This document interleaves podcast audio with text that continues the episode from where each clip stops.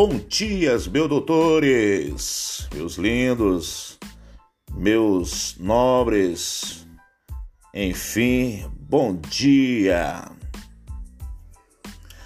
Todo dia é uma ocasião especial, por isso este professor aqui humildemente diz bom dia para todos vocês. Guarde apenas o que tem que ser guardado lembranças, sorrisos, poemas, cheiros, saudade, momentos, enfim.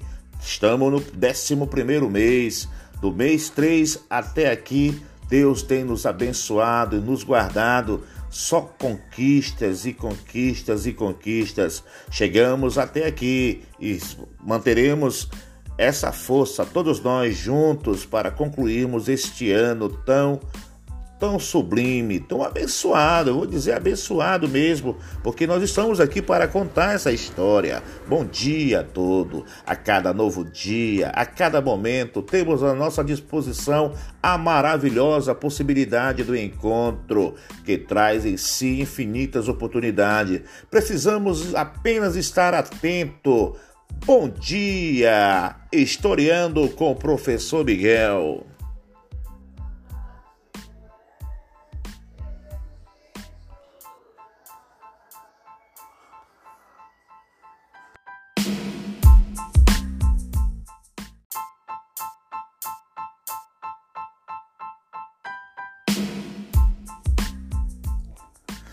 No dia 20 de novembro, comemoraremos o Dia da Consciência Negra, ao qual é lembrado as lutas incessantes dos nossos parentes mais próximos, dos nossos ancestrais, do qual nós descendemos dos negros afro que chegaram aqui no Brasil. Então, o dia 20 de novembro é lembrado como o Dia da Consciência Negra.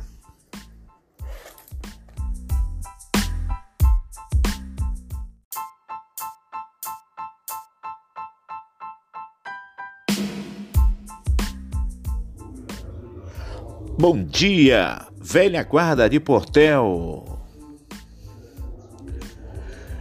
Mais um programa aqui na Rádio Maria Cutite, levando o som até vocês. E esse som é um som que agrada a todos. O som instrumental com o professor Miguel. As notícias de hoje são aquelas que nós iremos falar agora aqui na Rádio Maria Cutite, a rádio que está bombando em Portel do Pará. A agenda de hoje é uma viagem, é uma aventura, é uma visita ao nobre amigo Tururi, nobre Ajax e companhia. Sim, e que companhia? A companhia do professor Lúcio, conhecido como Caiana, entre nós. Também temos a agenda uma agenda muito também, mas muito edificante. Porém, temos um momento triste na nossa agenda, que são as nossas preces, são as nossas petições, o nosso pedido a Deus para restaurar a saúde do nosso amigo McLeod. Hoje o programa é um programa mais reflexível, mas aproveite bastante o dia de hoje. Formou a rádio Maria Cutite, 10 horas e dois minutos.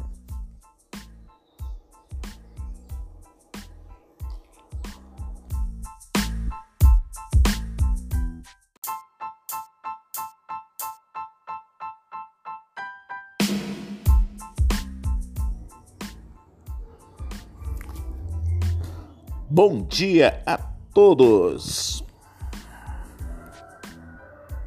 Aqui quem vos fala é o professor Miguel, professor de filosofia. E hoje é sábado, com certeza tivemos uma semana bem, bem mesmo cheia, uma programação muito intensa. Por quê? Porque foi início das nossas aulas. Graças a Deus chegamos até aqui. Conseguimos passar pela, pela primeira etapa, que é a primeira semana. Então, desde já, eu, como professor de vocês e amigo de vocês, desejo feliz, mais um feliz final de semana, um bom sábado. Eu sei que muitos daqui que estão aqui sábado vão fazer muitas atividades de casa. As meninas, principalmente, algumas vão ajudar nos afazeres. Os meninos também vão ajudar. Enfim, descanso mesmo é questão de tempo. E falar em tempo, tempo e vida ou vida e tempo será nossa nosso debate, nosso diálogo no nosso primeiro encontro. Embora nós já temos já um conteúdo já fixado, está lá no YouTube, no meu canal Miguel History. Eu também tenho uma temática para falar com vocês no nosso horário, que é vida e tempo. Historiando e agora filosofando com o professor Miguel.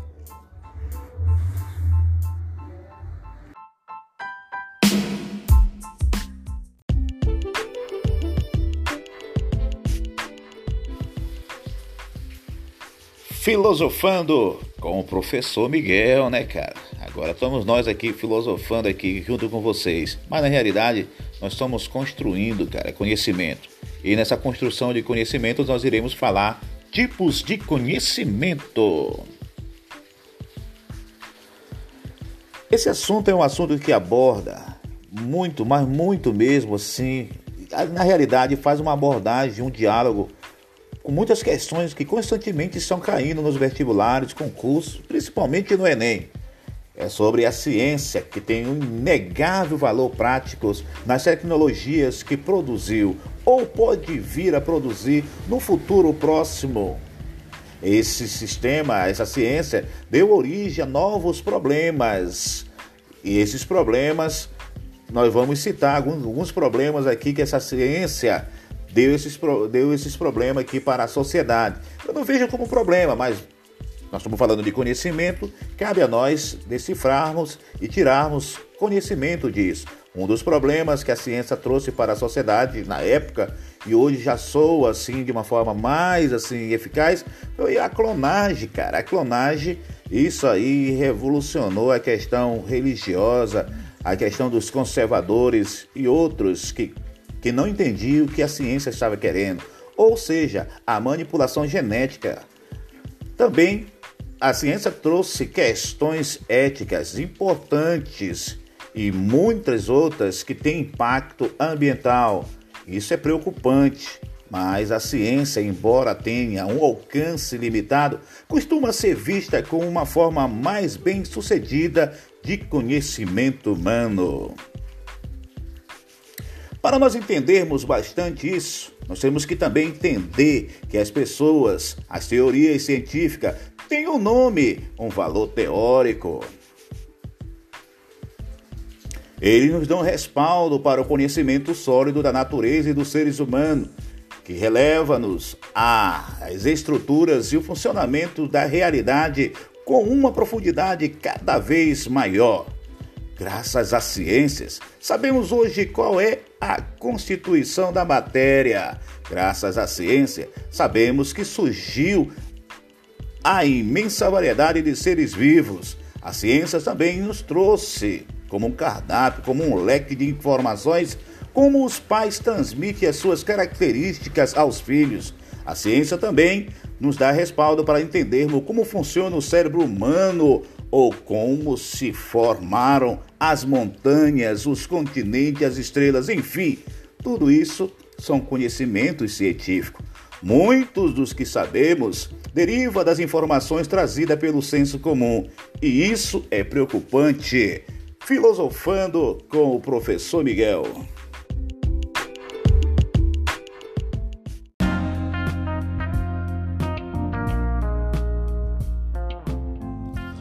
Bom dia, bom dia, bom dia. Hoje é o dia de você escrever mais um lindo capítulo do livro chamado Vida.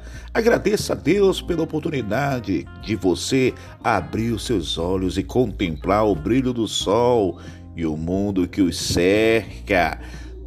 Diga bem forte: bom dia, vida, bom dia, mundo, bom dia, família, bom dia, amigo, mas diga com todo carinho bom dia.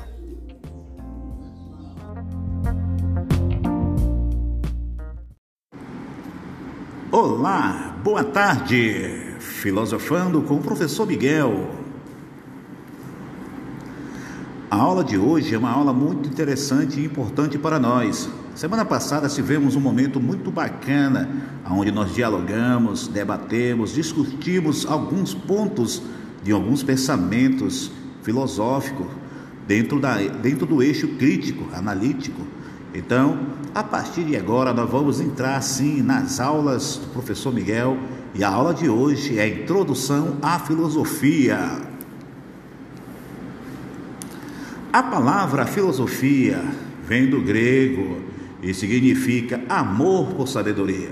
A própria palavra dá, dá início ou indica dois conceitos: amor ou paixão, e sabedoria, a compreensão e conhecimento. Sabemos que sabedoria pode dar entendimento sobre a compreensão e o conhecimento, isso aqui é importante. Porém, ensinando-nos que um grande pensador é aquele que sente paixão pela verdade e amor por ideias, que é o nosso caso. Nós temos que ir atrás, correr atrás da verdade ou das verdades e das ideias. O estudo da filosofia requer um engajamento com o mundo, com ideias, conceitos e pensamento. Na realidade, todos nós estamos constantemente imerso em alguma forma de filosofia. Isto é, somos seres curiosos por natureza. É de nosso interesse descobrir mais a respeito de nós mesmos e a respeito do mundo e da vida. O grande pensador Aristóteles acreditava que o início da filosofia é a curiosidade, o questionamento. De fato, as crianças têm hábito de questionar as coisas até mais do que os maiores, dos adultos, os anciões. Isso as crianças questionam muito. Normalmente elas gostam, elas gostam muito dos porquês. Elas são naturalmente curiosas, então sempre fazendo, estão sempre fazendo perguntas, querendo saber o porquê das coisas. À medida que que envelhecemos, passamos a aceitar o mundo pelo que ele é e não mais buscar resposta para as perguntas. Passamos a aceitar situações atuais no mundo e adotamos muitas das crenças da sociedade da qual vivemos. Infelizmente, muitos adultos, muitos adultos pedem a curiosidade e deixam de questionar o mundo e não mais buscar resposta a respeito das questões das questões fundamentais da vida. Então, o filosofando com o professor Miguel, as aulas do professor Miguel, deixa logo isso aqui para todos vocês sobre esse questionamento da introdução da filosofia. Qual é o porquê que você quer entender? Qual a pergunta que você faz e não tem resposta? Ou qual é a resposta que você quer ouvir daquilo que você pergunta? Entre nesse contexto das aulas do professor Miguel e você saberá todos os porquês, todas as perguntas que vocês têm em mente. Filosofando com o professor Miguel.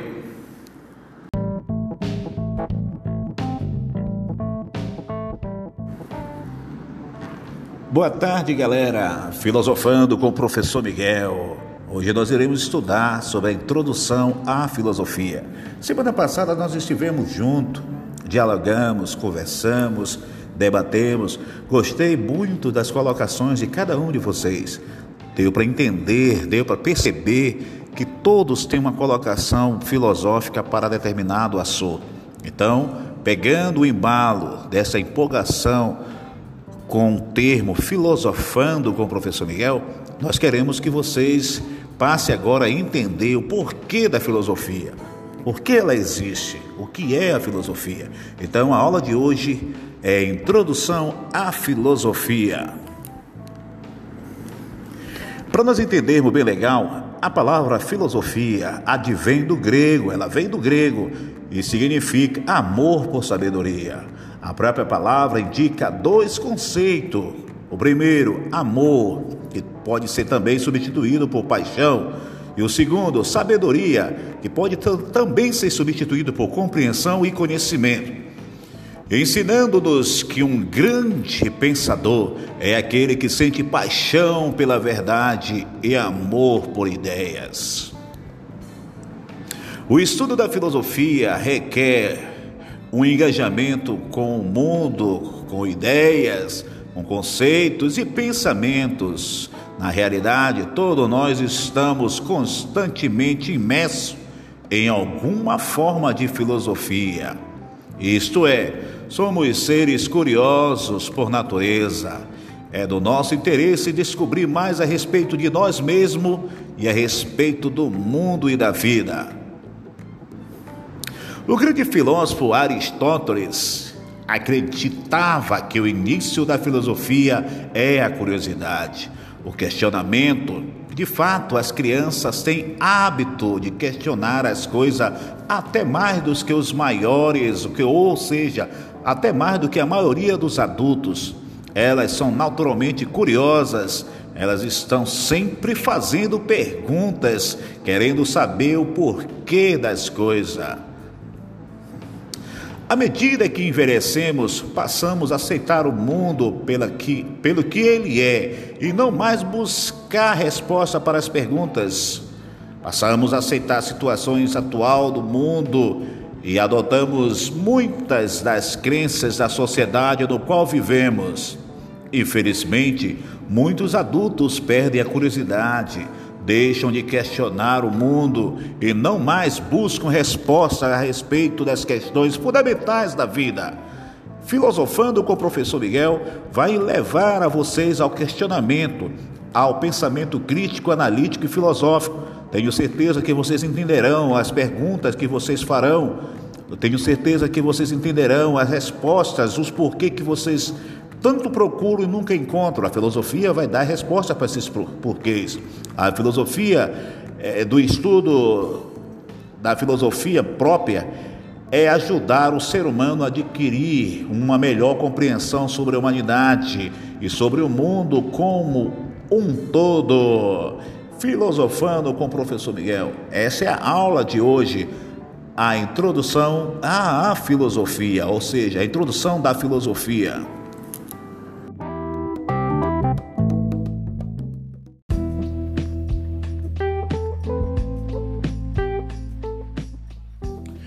Filosofando com o professor Miguel.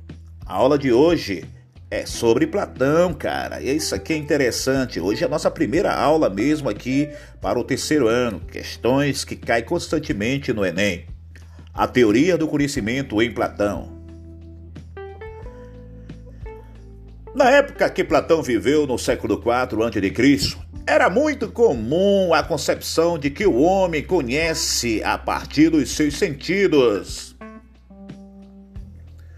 No entanto, para muitos sábios da época, o conhecimento não só começava, como também não poderia ir além da sensibilidade.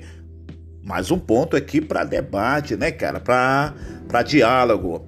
É notável neste período a máxima protagoriana, ou seja, o homem é a medida de todas as coisas. Lembram que o foco da nossa aula é esse tema bem aí. O homem é a medida de todas as coisas. Se concordam, critique. Se não concordam, critique, mas crítica analítica, filosófica, conceituada. Se quer debater, debatam. Se querem dialogar, dialoguem. Se querem discutir, façam um discurso sobre essa temática. O homem é a medida de todas as coisas. Isso equivale dizer que cada ser está tão somente encerrado em suas nas suas representações subjetivas, que é o eu era impossível uma verdade absoluta. Isso é uma coisa mais particular de cada um ou seja, que era impossível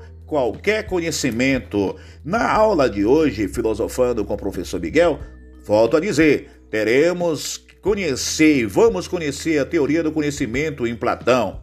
Esse modo de pensar devem da filosofia, deve, é, convém, vem então, ou seja, parte da filosofia de Heráclito, que diz que o homem ou ser está sempre em movimento. Ora, se questionarmos Platão, se tudo está em movimento, no momento mesmo que determina algo, é, é, este conceito já mudou.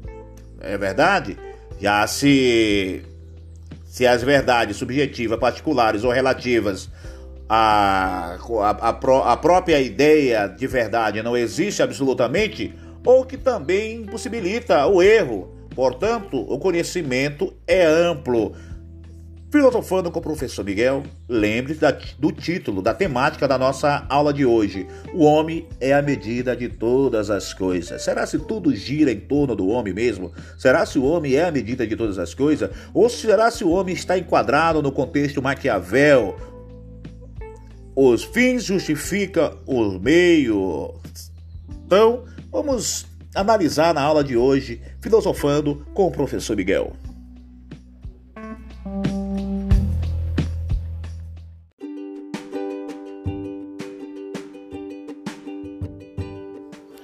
Filosofando com o professor Miguel. A aula de hoje tem como tema o problema do livre-arbítrio. Para começo de conversa, quero destacar para vocês um livro que tem como tema Crime e Castigo, de um escritor russo muito conhecido, porém um nome muito complicado de pronunciar. Vou tentar pronunciar aqui: Dostoevsky. Esse livro ficou conhecido por uma história muito interessante de um estudante de direito que planeja executar a morte de um agiota. Ele se vê atormentado pelo sentimento de culpa que o persegue e o impede de agir ou de seguir a vida normalmente. Diante dessas informações, diante dessa história, podemos colocar duas questões filosóficas de de grande importância. Em primeiro lugar, o estudante teve liberdade de escolha ao pensar e executar o assassinato? Essa interrogação fica para debate, para questionamento. E em segundo lugar, ele deve ser responsabilizado pelo crime? Deve ser culpado e punido pelo que fez? Então vamos entrar nesse contexto da problemática ou problema do livre-arbítrio. Será se o livre-arbítrio é liberdade de escolha de fazer o que quiser? Será se tem algo que bata de frente com o livre-arbítrio que seja que possamos confundir com outros termos, outros termos que pensamos que é livre-arbítrio e na hora é determinismo? Vamos atrás dessas informações. Com vocês, a aula de hoje, o problema do livre-arbítrio. Filosofando com o professor Miguel.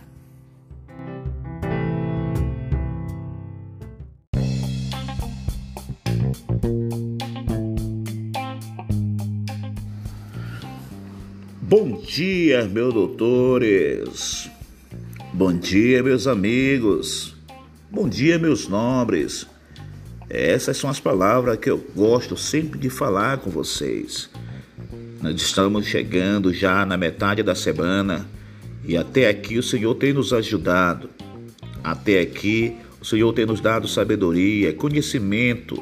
E falar em conhecimento é o que eu quero sempre transmitir para vocês. Não só transmitir, mas sim construir. Agradeço a Deus todos os dias pela vida de cada um de vocês. Agradeço a Deus por vocês participarem e contribuírem na construção do conhecimento juntamente comigo nas nossas aulas. Agradeço a Deus pelo reconhecimento de vocês para com esse humilde professor que a única intenção é construir ou ensinar cada um de vocês. Vamos nessa jornada firme e forte. Quero ver vocês na faculdade, todos formados, todos encaminhados. Então, receba o meu bom dia e que Deus abençoe cada um de vocês.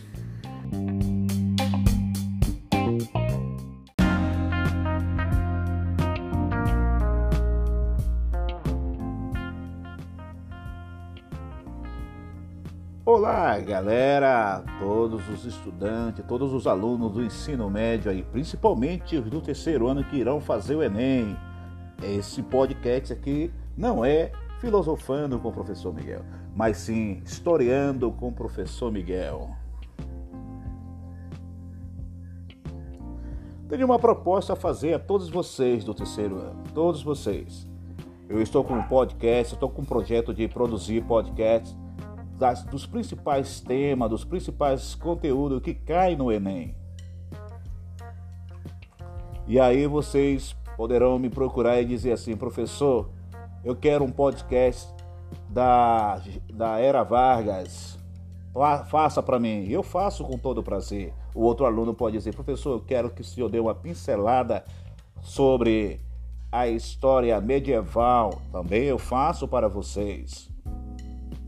Enfim, seja qual for a temática do, do da, de história, principalmente os contextos que dialogam constantemente com o Enem, eu farei o podcast para vocês. Mas deixa eu falar ao lado desse projeto. Para a manutenção do nosso projeto, cobrarei R$ 1,99 por podcast. É só você me procurar. Eu passo o meu Pix para cada um e aí continuaremos fazendo, confeccionando ou contribuindo para o crescimento de conhecimento de cada um de vocês. E detalhe, são os principais tópicos que caem no Enem, principais assuntos de história que caem no Enem.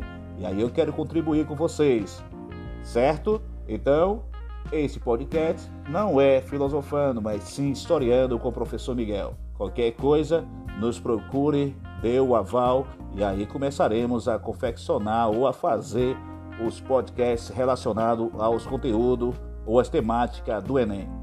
Historiando com o professor Miguel.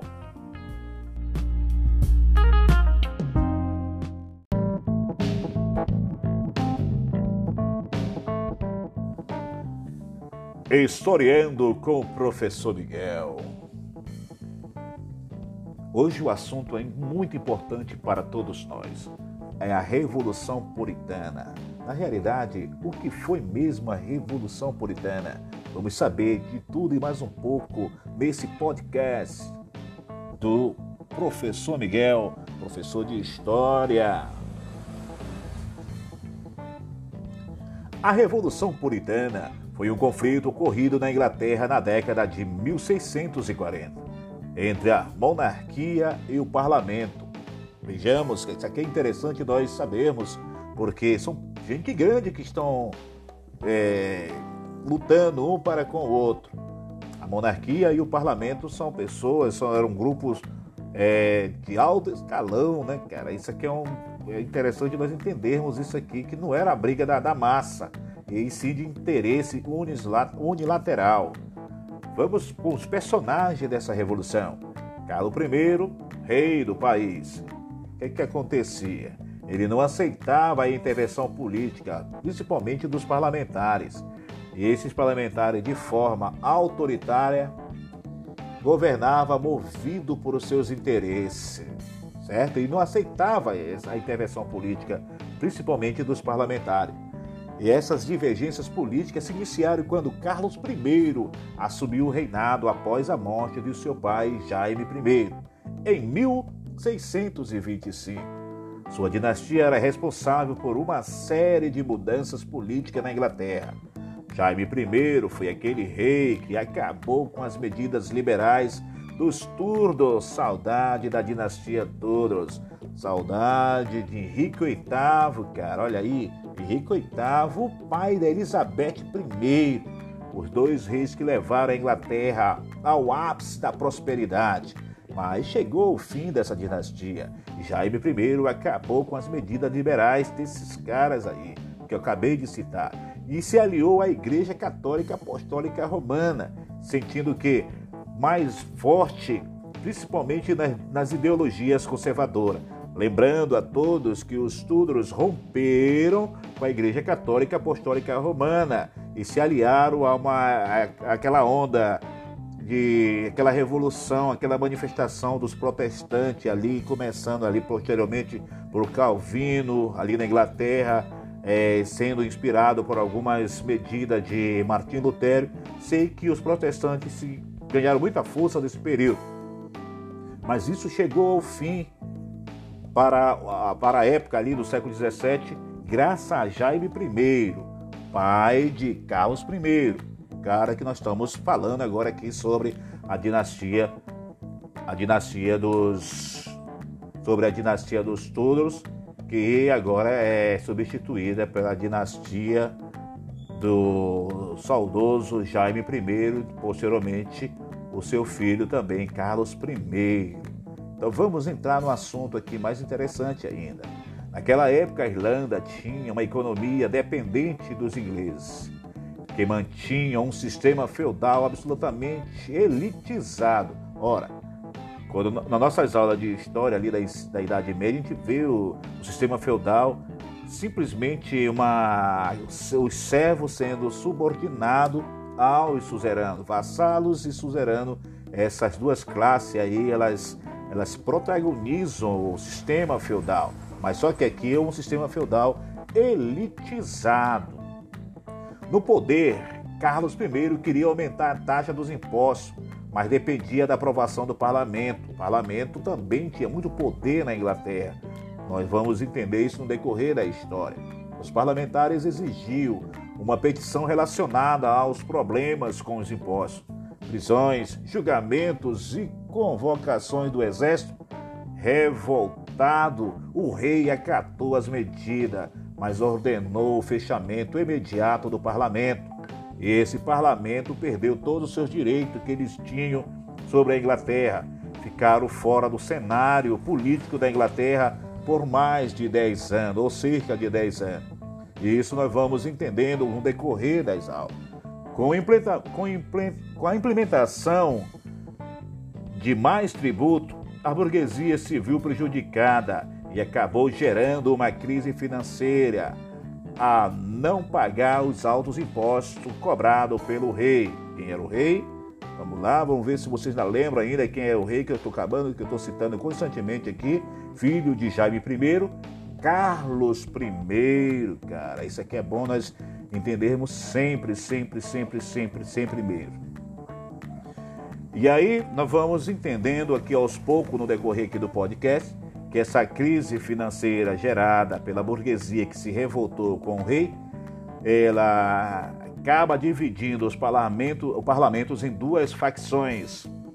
Os digas, que eram conhecidos como liberais, que defendiam a reforma agrária do país e uma distribuição de terra mais igualitária para o desenvolvimento das atividades agrícolas. E o outro grupo era o Lavers, muito também conhecido, mas porém bem conservadores, defendiam o direito de praticar a religião católica de forma livre, além de serem adeptos à igualdade jurídica. Isso aqui é importante, isso aqui é muito importante nós entendermos, porque no ano de 1640, Carlos I se viu obrigado a consultar o parlamento. Ora, ele praticamente fecha o parlamento e agora ele necessita do parlamento. E esse parlamento vai ter, vai ter aqui um negócio muito interessante que é um descontentamento de ambas as partes. Ele, ele quis consultar, ele consultou o parlamento novamente antes de estourar a guerra civil. Incomodado com a versão dos, parlamento, do parlamento, dos parlamentares, os seus interesses, o rei ameaçou fechar a instituição novamente. E essa instituição fechada não era bom para a Inglaterra. Preparado, os líderes parlamentares começaram a formar as primeiras milícias para se manterem no cargo. Liderado por Oliver Cromwell, que vai para os combates das facções e uma invertida contra os monarcas. No século XVII, ainda 1649, o exército dos parlamentares conseguiram capturar o rei e acabou aniquilando brutalmente, chegando a decatá-lo, que isso era comum na Inglaterra, na França, nos países grandes, conhecidos como os países grandes da época. Com a vitória obtida por Cromwell, o parlamento tornou-se o parlamento tornou-se muito forte e ele se tornou-se o primeiro presidente do Conselho de Estado, após ajudar a dividir grandes fatias de terra com os pequenos camponeses, que lutaram em seu favor. Entretanto, após assumir o poder pela primeira vez no sistema republicano, acabou excluindo as camadas mais baixas das decisões políticas. Sempre foi assim, sempre será assim. 99% das revoluções, manifestações são unilateral, só é que só beneficia um lado. E assim foi a, a revolta, a, a revolução puritana na Inglaterra. Essa revolta ou então essa revolução foi uma revolução que marcou muito a história da Inglaterra, principalmente nessas pausas que deram no parlamento de 10 anos, quando o rei procurou, ele não foi ouvido, ele não foi atendido pelo parlamento.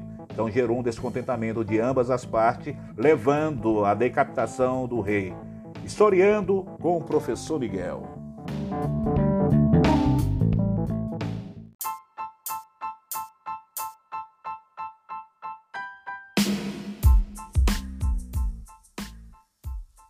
Historiando com o professor Miguel. Hoje nós iremos falar um pouco sobre o socialismo utópico. Na realidade, o socialismo utópico é uma corrente de pensamento que esteve baseada no modelo idealizador, ou seja, em um modelo utópico. Já já nós vamos saber de onde vem essa palavra utópico. Ele foi desenvolvido no século XIX por Robert Rowe, Sam Simon e Charles Fourier sendo considerado a primeira fase do pensamento socialista. Também o pensamento do socialismo utópico tem como objetivo do socialismo que era a criação de uma sociedade ideal, mais justa, uma sociedade igualitária. E isso parte lá daquele contexto utópico. Nós sabemos que uma sociedade justa e igualitária entra lá no contexto da utopia. É daí que vem o nome do socialismo utópico, vem de utopia, algo imaginário, algo que nós queremos que aconteça, mas fica só na nossa imaginação. Continuando aqui com o nosso podcast. Essas ideias surgiram com o aumento dos problemas sociais desenvolvido pela Revolução Industrial. Tudo isso atrelado ao liberalismo e capitalismo. Quando digo atrelado, é porque estavam de mão dada junto com o liberalismo e o capitalismo. Vamos ter problema lá na frente porque existe um crítico, existiu um crítico muito forte desse, dessa corrente utópica, conhecido como Karl Marx. Karl Marx era crítico, então ele era opositor dessa corrente. Continuando aqui com o nosso podcast, os quais visavam, acima de tudo, o lucro. Era isso, questão da utopia. Vale notar que se esse modelo esteve fundamentado na mudança da concorrência dos homens. Vamos atrás agora das características, cara. As principais características do pensamento ou do socialismo utópico. Primeira característica era a busca pela sociedade ideal. Sabemos que a busca pela sociedade ideal, isso é bacana no papel, mas estava dentro da utopia. O cooperativismo, todo mundo cooperando um para com o outro, ajudando um ao outro, ou seja, o trabalho coletivo também, e uma igualdade social. Tudo isso está dentro das características do socialismo utópico. Quando você vê político pregando se voltar em mim, se eleito for, farei isso pela tal rua, por tal cidade, por tal bairro. Saibais de uma coisa, que são discursos de uma política utópica. Os principais pensadores, vale ressaltar que nós temos ingleses, franceses, homens que são filósofos, outros são reformistas, outros são políticos, mas eles cooperaram para que esse pensamento ou socialismo utópico ganhasse força na, na Europa, posteriormente na Inglaterra. Mas nós temos que ressaltar uma coisa: diferenciar entre o socialismo utópico e o socialismo científico. Eu acabei de dizer que Karl Marx era contra isso. Então vamos lá. O, o socialismo científico tem ideia marxista ou ideia do marxismo que é uma corrente que foi criada por Karl Marx no século XIX e o seu companheiro também, Friedrich Hegel. Essa doutrina ela é oposta ao socialismo utópico, ou seja, ela não é a favor, ela vai criticar, ela critica no decorrer da história. Tudo isso para nós entendermos melhor, lembro sempre que o socialismo utópico, isso aí entra lá naquele contexto da utopia. E se é no contexto da utopia, é bom nós entendermos que, que essa corrente de pensamento foi baseado por um pensador da época aí da, do século XVI, Thomas More, que publica no, século, no mesmo século esse pensamento utópico. Mas quem deu ênfase para ele foi os ingleses ali posteriormente do século, na transição do século XVIII para o século XIX, que essa palavra, o socialismo utópico, vem da palavra utopia, que significa uma sociedade ideal, imaginária, inalcançável. Historiando com o professor Miguel. Valeu!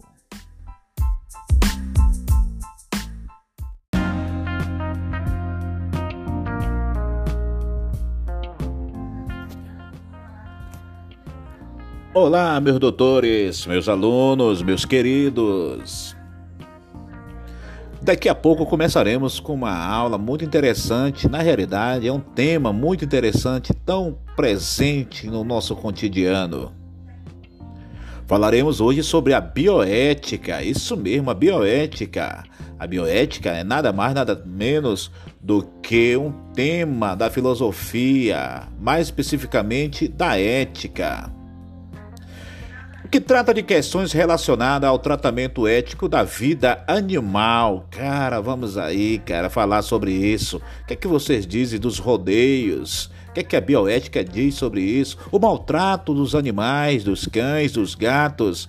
Enfim, falaremos muito sobre isso. Lembrando que nós, seres humanos, também nos incluímos no conceito de vida animal. Isso mesmo, a filosofia fala, ela declara sobre isso que nós somos animais racional.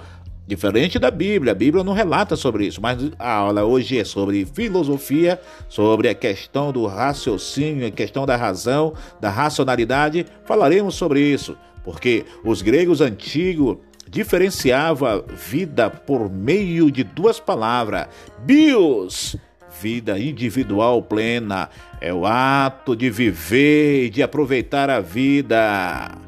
Para os humanos, bios, isso no plural, seria a vida psicológica e subjetiva, subjetiva, participando delas questões como felicidade e a dignidade.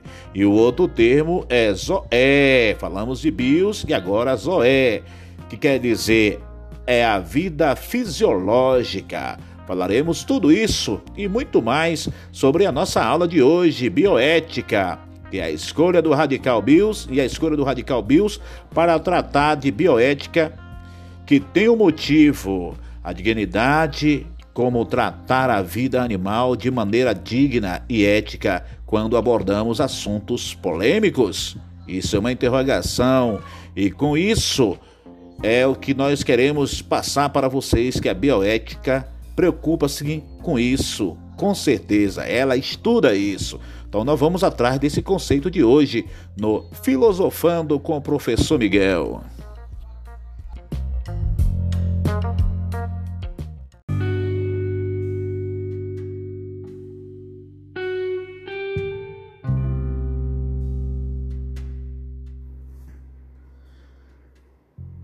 Senhor Deus Todo-Poderoso, nesse momento, Pai querido, quero acionar a Ti, ó Pai, a Ti, ó Filho, e a Ti, ó Espírito Santo.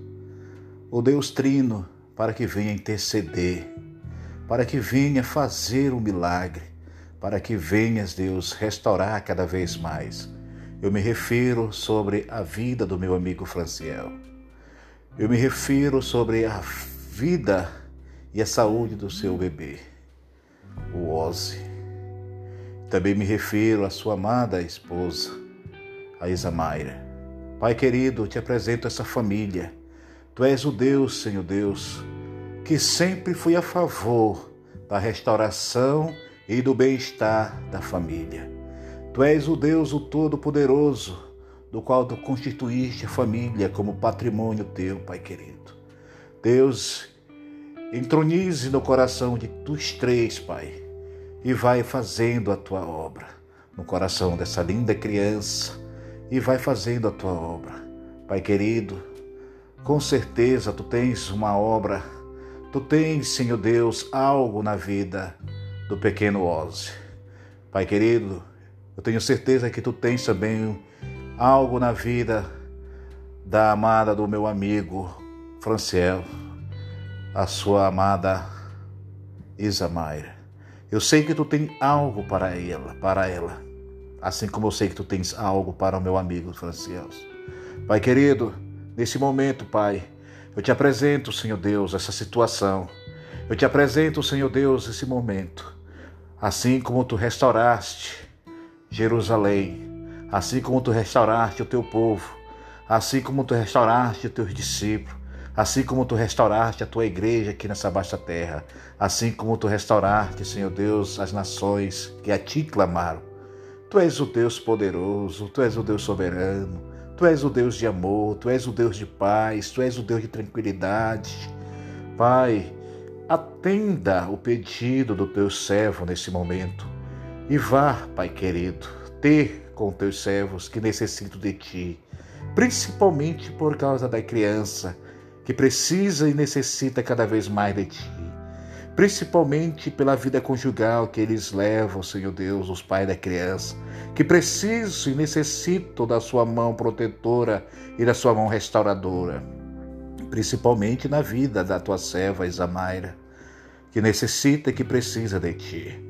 E principalmente, Senhor, na vida do teu servo Franciel. Pai querido, entre no coração deste homem, Pai, e vai restaurando e vai tendo com ele. Aqui eu te peço e te agradeço pelo milagre na vida dos três, porque eu tenho certeza tu irás fazer um milagre na vida dos três. Não só hoje, mas para todo sempre. Amém.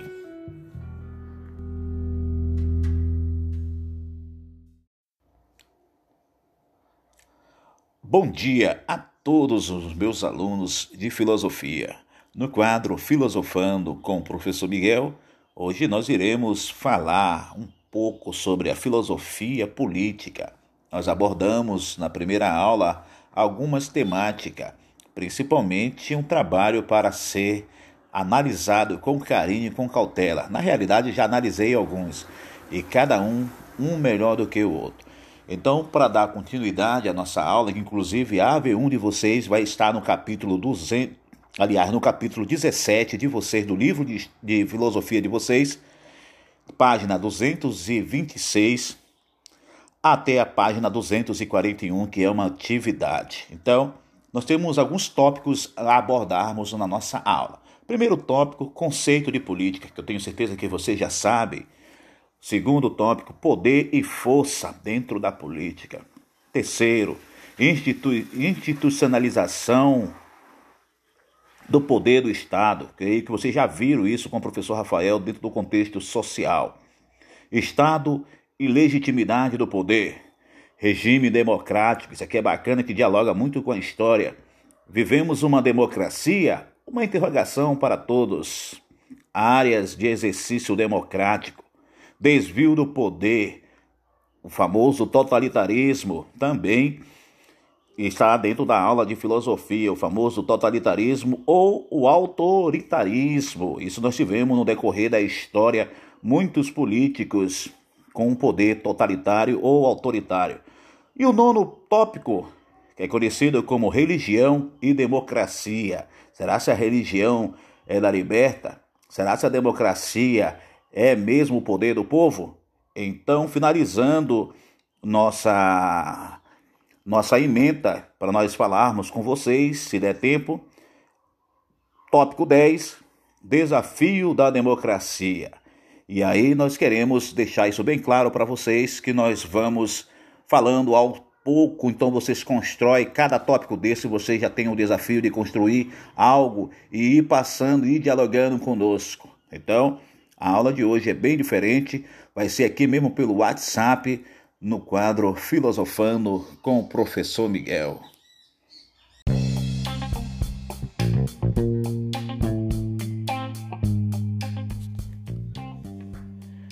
Boa tarde, meus doutores, meus alunos das 200, 201, 202 e 203 e 204. Essas quatro turmas que eu amo tanto. Deixa eu falar uma coisa para vocês. Nós vamos falar um pouquinho aqui sobre a AV1 de vocês. A AV1 de vocês está situada lá no capítulo 12 do livro de filosofia de vocês, página 162. E aí vocês vão discorrer, que nós já falamos, questão de valores, moral e ética, caráter, certo? Dever, liberdade, compromisso moral. E eu vou mandar um material da bússola e a balança. Cara, esse livro é um livro muito bacana, mas vou mandar só o material, uma página resumido mesmo assim para vocês darem uma analisada. A bússola e a balança. E aí tem valores relativo ou absoluto que nós também já falamos, ética aplicada, bioética nós nos estendemos mais, ecoética foi a última aula, ética dos negócios e e é só isso aqui, certo? E aí quando até sábado vou mandar um podcast para vocês com o esquema didático da prova de vocês. Mas o moral da história, a prova de vocês está no livro, não vou tirar nada fora do livro. Pega, soma o que, for, o que está no livro e as aulas do professor Miguel, certo? E outro detalhe, a aula de hoje vai ser assíncrona, ou seja, é você e você, certo? Vou estar aqui mesmo só enviando algo para ser dialogado mas a aula de hoje é assíncrona. Quem não souber o que é assíncrona, nós podemos explicar de uma forma bem categórica o que é assíncrona, porque isso está também no nosso currículo, para vocês não cansarem tanto do professor e não cansarem tanto das ferramentas, hoje a aula é assíncrona. O que é a aula assíncrona? Eu vou sentar, vou agora produzir, vou criar, então vou esfriar minha cabeça para dar uma analisada do que o professor está falando. Beleza? Então, um abraço a todos vocês, filosofando com o professor Miguel.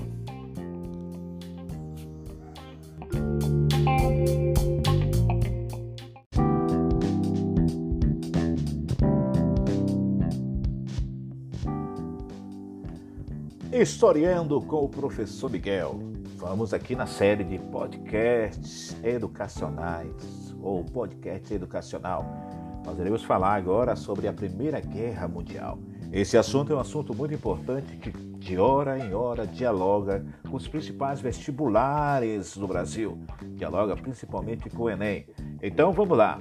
A Primeira Guerra Mundial inaugurou o século XX, na visão do historiador inglês Eric Roberts Bauer, que escreveu um livro muito importante para os nossos alunos ou então para nós pesquisarmos e estudarmos, o livro com o título A Era dos Extremos. Esse século também, esse século aí foi inaugurado com um fator muito importante com a Primeira Guerra Mundial, depois Segunda Guerra Mundial e Guerra Fria. Então, de 1914 até 1991, nós tivemos conflitos militares e ideológicos que foram, em parte, iniciados na Grande Guerra, conhecido como a Primeira Guerra Mundial. Vamos lá. Porém, no início de 1914, Parecia improvável que uma guerra fosse nascer no continente europeu, visto que os europeus acreditavam, em sua maioria, ter chegado a uma espécie de apogeu da civilização num continente que havia prosperado muito tecnologi tecnologicamente falando. Havia surgido o automóvel, o submarino, o dínamo para obtenção de energia elétrica, o aço, a era usado, ele era usado, o aço era usado de forma cotidiana pelas indústrias. Também surge a fotografia e depois o cinema. Tudo isso se encontrava no cenário europeu. A Europa era chamada também de Belle Époque, como os franceses falavam que traduzindo bela época. Ao mesmo tempo, o velho continente ou velho mundo vivia a paz armada. É isso mesmo, a paz armada, cara.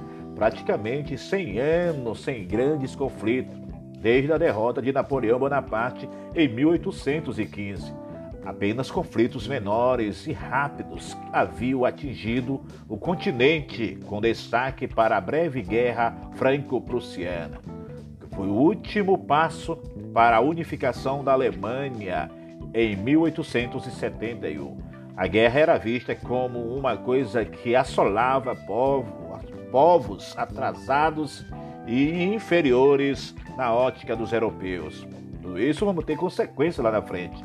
Porém, como pano de fundo da paz e prosperidade europeias, estava a corrida imperialista. É bom nós saber disso aí. A corrida imperialista sobre a África e a Ásia. O que eu quero dizer com isso? Que a corrida imperialista é uma corrida aonde quem se tivesse mais império, a construção de impérios, essa construção de impérios é antiga construções de colônia, quem tinha mais terra era mais potente, certo? Por isso, a corrida armamentista também gerava um ambiente potencialmente perigoso. Se as potências corriam para tomar terras na África e na Ásia, também iam se armando cada vez mais as rivalidades iam crescendo cada vez mais. No entanto, rivalidades econômicas e nacionalistas, isso aí, mesmo que o cidadão comum do continente não tivesse essa preocupação, estava se construindo a base para o conflito. Estava se construindo a base para o conflito. Nosso podcast vai ser longo porque vai detalhar sobre a Primeira Guerra Mundial. Um dos tópicos, a rivalidades econômica e nacionalista a corrida imperialista gerava rivalidade que falsamente teria sido desenvolvidas na Conferência de Berlim em 1885. Essa rivalidade que foi lá, todo aquele acordo, foi um acordo falso. As potências continuavam se armando sim. A Inglaterra tinha como particularidade a Alemanha como seu adversário. Inglaterra versus Alemanha. E aí começava um, uma, uma falsa paz, conhecida também como Pax Britânica, que a Alemanha, juntamente com a Itália, um dos países da unificação tardia, que quer dizer que custou a se tornar país, se unificou apenas na Guerra Franco-Prussiana. Lembra da Guerra Franco-Prussiana? A partir disso, teve um crescimento industrial e naval muito grande, começando a, ri, a rivalizar com a Inglaterra, que também já vinha com as construções navais, com a industrialização. A Revolução Industrial na Inglaterra já estava a mil há muito tempo. E para os europeus, a grande potência mundial era a Inglaterra. E aí vivia uma Pax Britânica. Outro fator importante é o pan-eslavismo russo.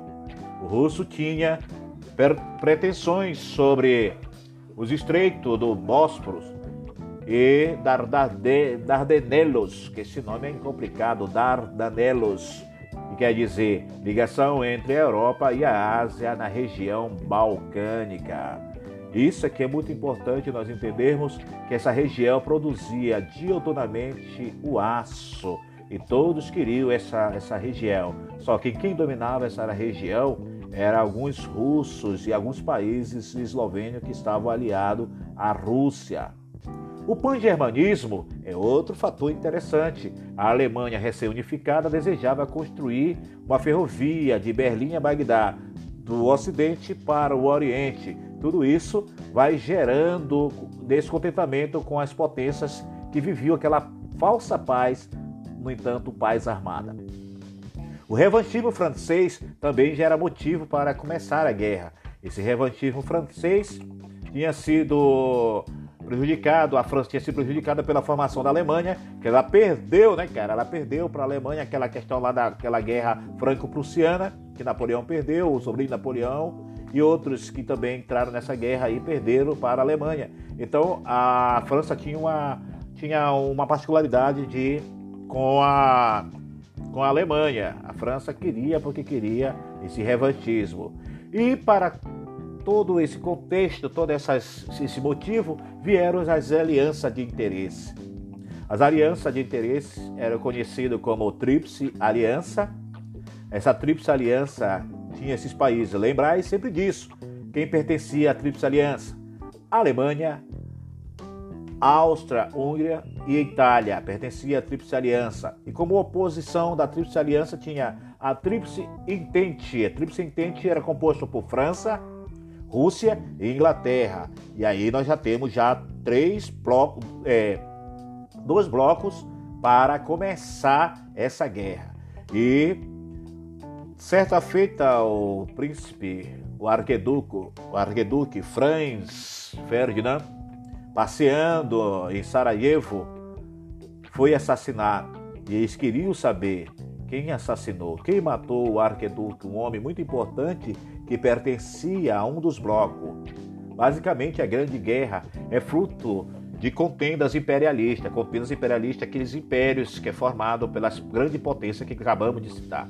As rivalidades aumentaram ao longo do século XIX, porém, no início do século XX, apresentava a extensão que, quase todo o império é, africano estava ocupado praticamente por europeus. A Rússia queria, a Alemanha também queria, a Inglaterra também queria, a, Alema... a França também queria esses impérios, formar esses impérios. Então, forma-se vários, começa a ter vários conflitos internos até começar a Primeira Guerra Mundial. O Império Austro-Húngaro é um império também muito potente que aparece nesse contexto, composto para alguns países eslavos, mas no dia 28 de junho de, mil, de 1914, o herdeiro do trono do Império Austro-Húngaro, é esse império aí que todo mundo cobiçava, certo? O arrogante arqueduque Francisco Ferdinando visitou Sarajevo, capital da Bósnia, e nesse desfile, ele desfilando em carro aberto, ele foi assassinado por um representante do Mão Negra, um jovem que fazia parte desse grupo de do Mão Negra. E aí todo mundo começou a culpar A e culpar B. E começaram então a culpar culpava a Rússia, outros culpavam a Alemanha, outros culpavam a Inglaterra. Alguém queria ser, alguém queria algum motivo para, para começar a Primeira Guerra Mundial. Três tópicos importantes para nós entendermos como, como, como foi a guerra: guerra de movimentação, guerra de trincheira e a nova guerra de movimentação. A guerra de movimentação durou um ano, de 1914 a 1915, quando as forças em conflito apresentaram um conflito, um certo equilíbrio. A Alemanha colocou em prática o plano, o seu plano Schiffrein, que, que consistia em invadir a França através da Bélgica. E a guerra de trincheiras foi uma guerra muito conturbada porque construíram trincheiras. Isso mesmo, aquelas valas enormes que cabia vários homens dentro, nós chamamos de trincheiras. Então, durou de 1915 até 1918. E a nova guerra de movimentação durou o ano de 17 até 18, que ocorreram alterações significativas na posição dos países aliados, que definiram o fim da guerra. A Rússia, que estava envolvida na guerra, se retirou para tratar algo particular é aí é um outro assunto sobre a Revolução Russa. Enfim, tudo isso foi o que aconteceu praticamente aqui na Primeira Guerra Mundial. No princípio, após a, após a guerra, a Primeira Guerra Mundial, tivemos o Tratado de Versalhes, que esse tratado restituiu a região da Alsácia-Lorena à França. A França tomou essa região de volta. Esse tratado deu as regiões ocupadas à Bélgica, Dinamarca e Polônia, devolvendo. Esse tratado também devolveu as minas de carvão da região é, de Sarre, à França. Esse tratado também desmilitarizou, tirando os militares da região Renânia, que fica entre Bélgica e França. Nesse tratado também resolveram indernizar os aliados da Entente sendo a Alemanha considerada a única responsável pela Primeira Guerra. Enfim, meus doutores, a Alemanha saiu como vilã, perdeu a guerra, saiu como vilã e nós vamos no outro podcast sobre a Segunda Guerra Mundial, nós vamos ver o retorno da Alemanha que volta com tudo com o personagem Adolf Hitler. Historiando com o professor Miguel, valeu, história bem resumida da Primeira Guerra Mundial.